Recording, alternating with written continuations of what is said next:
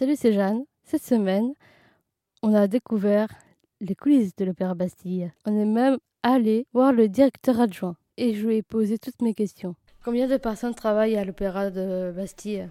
Ah, ça, c'est ouais, une bonne question parce que c'est un, village, hein. il y a du monde ici. Hein. C'est une très bonne question. Alors, l'Opéra de Paris, en tout, entre Bastille et Garnier, c'est 1500 personnes qui travaillent euh, toute l'année. Et puis, il faut rajouter plusieurs centaines d'artistes ou de techniciens qui viennent travailler parfois quelques semaines.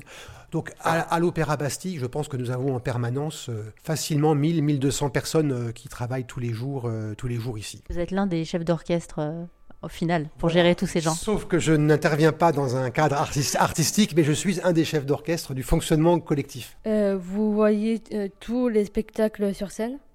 C'est vrai ça aussi. Alors, c'est une très bonne question aussi par rapport à mon métier, parce que dans la journée, j'ai évidemment beaucoup de travail, mais nous avons tous les ans à peu près 35-40 spectacles différents en tout. J'essaie de les voir tous une fois ou en général deux fois. S'il y a 35 spectacles vus deux fois, ça en fait 70. Ce qui, entre septembre euh, euh, et, juin ou juillet, finit par représenter presque deux spectacles par semaine. Je vais à peu près au spectacle, et c'est un plaisir, mais c'est aussi une activité qui prend du temps, deux fois par semaine en, moyenne.